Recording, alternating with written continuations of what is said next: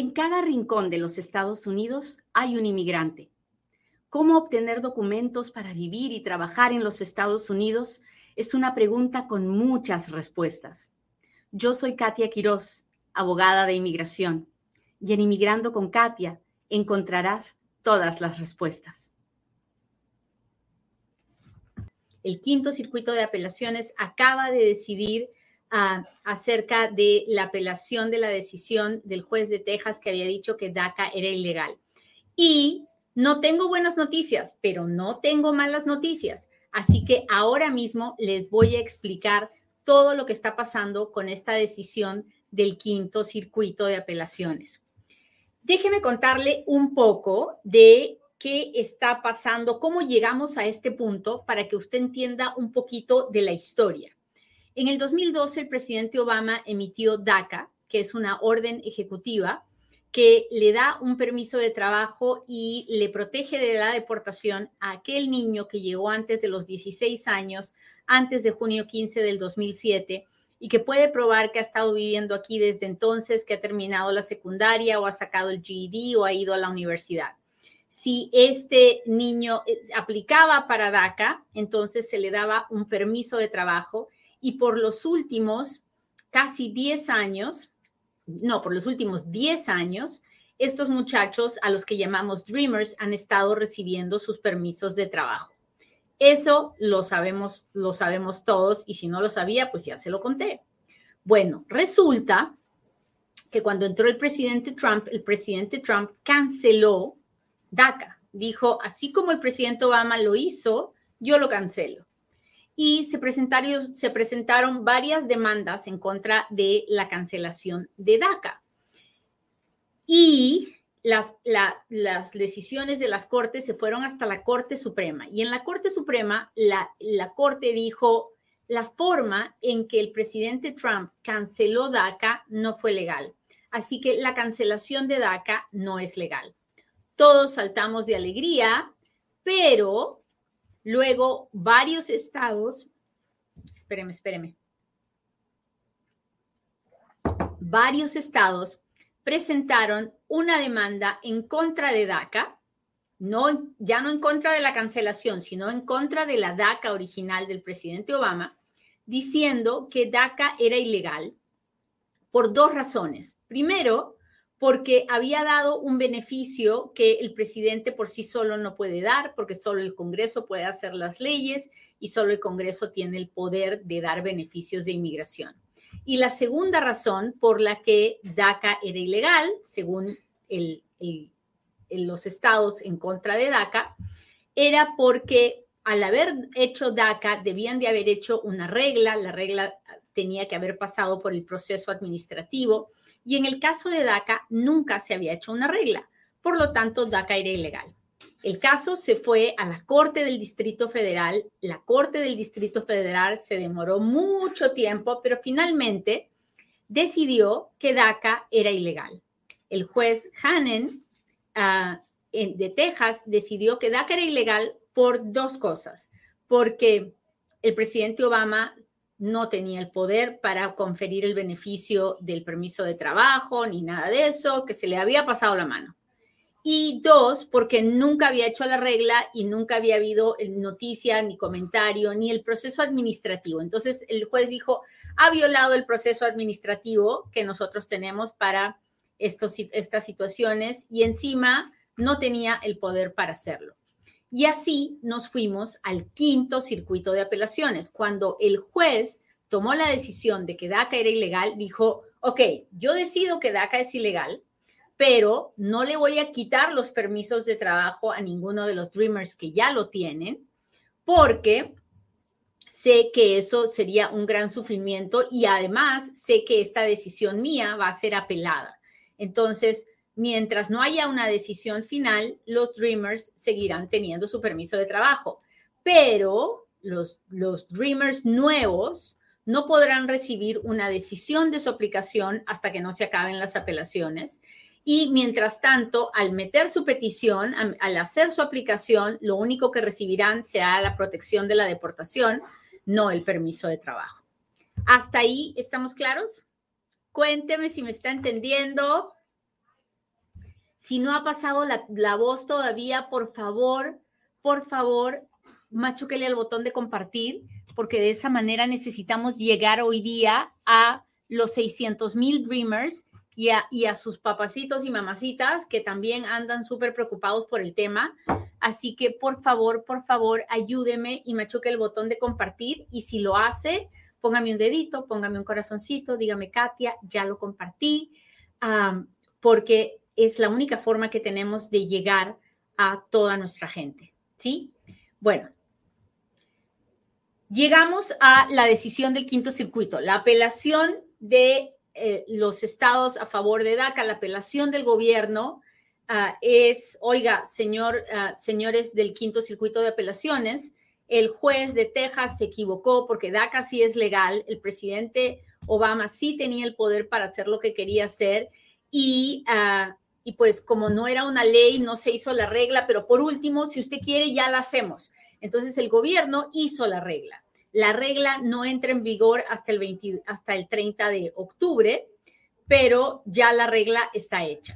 Entonces, mientras se decidía la apelación, el quinto circuito de apelaciones ah, esperó, esperó, no emitió, una decisión em, y, revisó la apelación. Entonces, hoy día, el quinto circuito de apelaciones ha emitido una decisión y básicamente en cristiano ha dicho, ¿saben qué? no quiero emitir una decisión. Aquí quiero enviar el caso de regreso a las manos del juez de Texas, ese que no nos quiere, pero se lo vamos a mandar de regreso a él para que él decida si la nueva regla que ha hecho el gobierno del presidente Biden cura el defecto que tenía cuando él cuando no había regla y él emitió la decisión de que DACA estaba ilegal. ¿Ok? So, básicamente, el quinto circuito de apelaciones se ha lavado las manos, como Pilatos, y ha dicho, mm, yo no voy a emitir una decisión en este momento, que regrese con el juez del distrito, que el juez del distrito revise la nueva regla y que diga si con esa nueva regla se cura, se curan los problemas que tenía DACA, y si no, pues emitirá otra vez su decisión y volveremos al quinto circuito de apelaciones.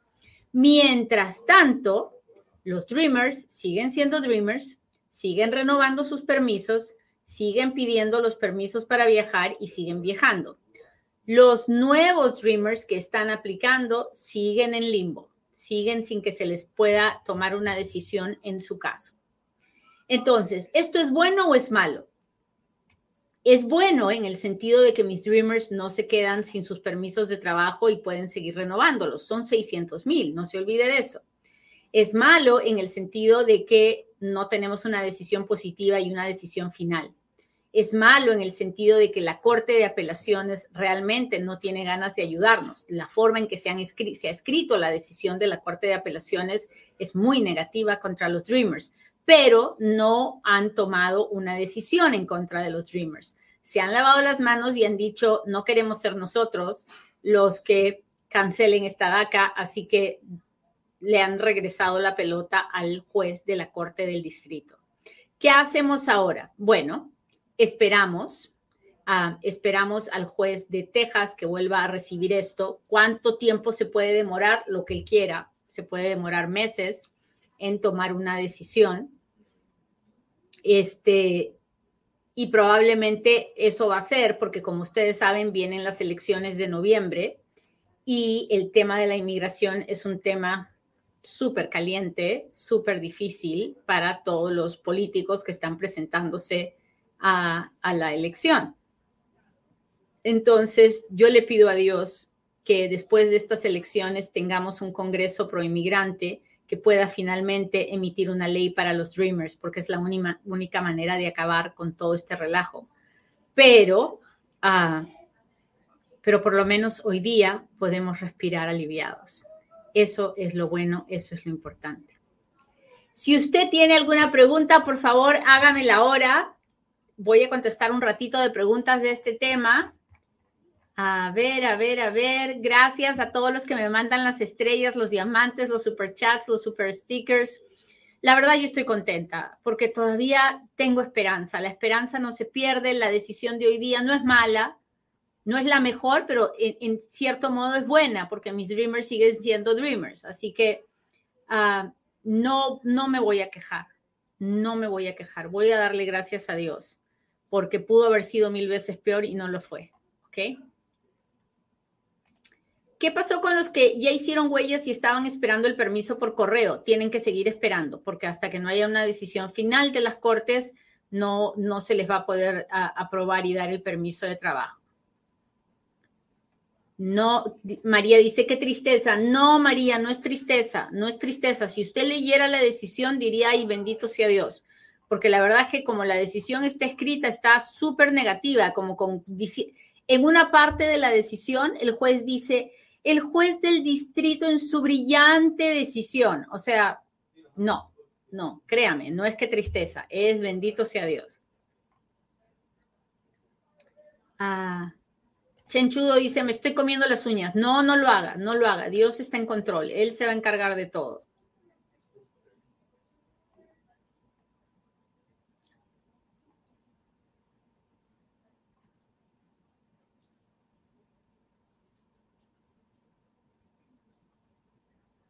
Alexander dice, o sea, se lavaron las manos. Exactamente, eso fue lo que hicieron.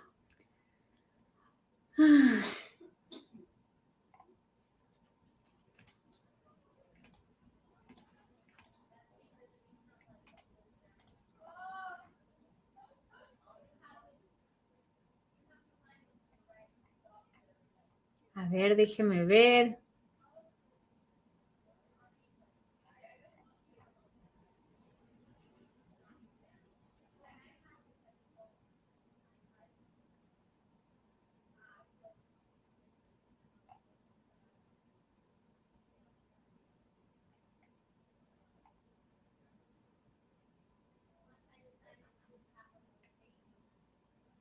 Y también le pueden quitar al DACA a los que sí tienen. No, mientras no se metan en problemas, no se los van a quitar.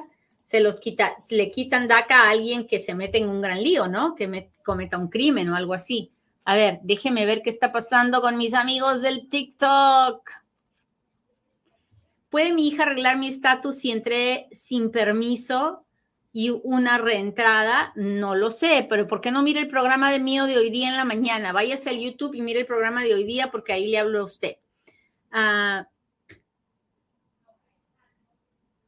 los universitarios pueden aplicar, pueden aplicarlo a, DACA, los que entraron antes de junio 15 del 2007, 2007 ah, antes de los 16 años y que uh, puedan probar que han estado viviendo aquí, que no han salido usted tiene oficina en Georgia. No, mi oficina está en Las Vegas, pero yo tengo clientes en todos los Estados Unidos.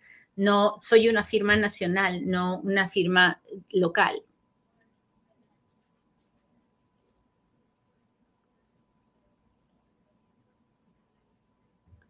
Déjeme ver.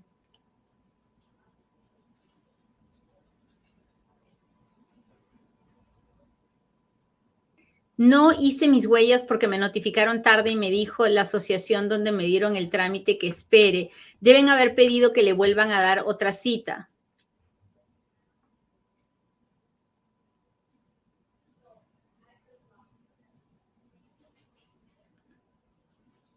El advance, el advance parole para cuántos años es? No, no es para ningún año. El advance parole es el permiso para viajar que piden los Dreamers y tiene que ser para una fecha determinada. Y cuando me contestan, me dicen, ok, tienes un mes, en durante este mes puedes salir, tienes que salir después de esta fecha y entrar antes de esta fecha.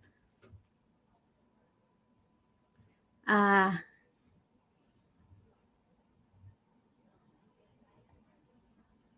Si tengo parol, puedo optar para la residencia ah, solamente si, está, si tiene un esposo ciudadano o un hijo ciudadano mayor de 21 años.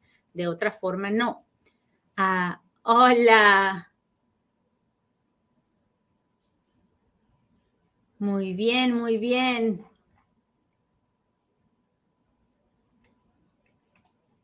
Dice, ¿por qué hay tanto odio? Gente enferma sin corazón, mezquina, que no puede ver cómo los jóvenes quieren salir adelante. No, no creo que se trate de odio. Creo que es simplemente que hay jueces que ven la ley de una manera y hay otros que la miran de otra. y no podemos juzgarlos, podemos estar en desacuerdo con, con los jueces, pero no podemos juzgarlos ni podemos ah, ponerles etiquetas porque no sabemos lo que está pasando por su cabeza. La ley es la ley y es muy difícil de entenderla muchas veces. ¿Y los que pusimos la aplicación por primera vez seguimos amparados de la deportación? Sí, siguen amparados de la deportación.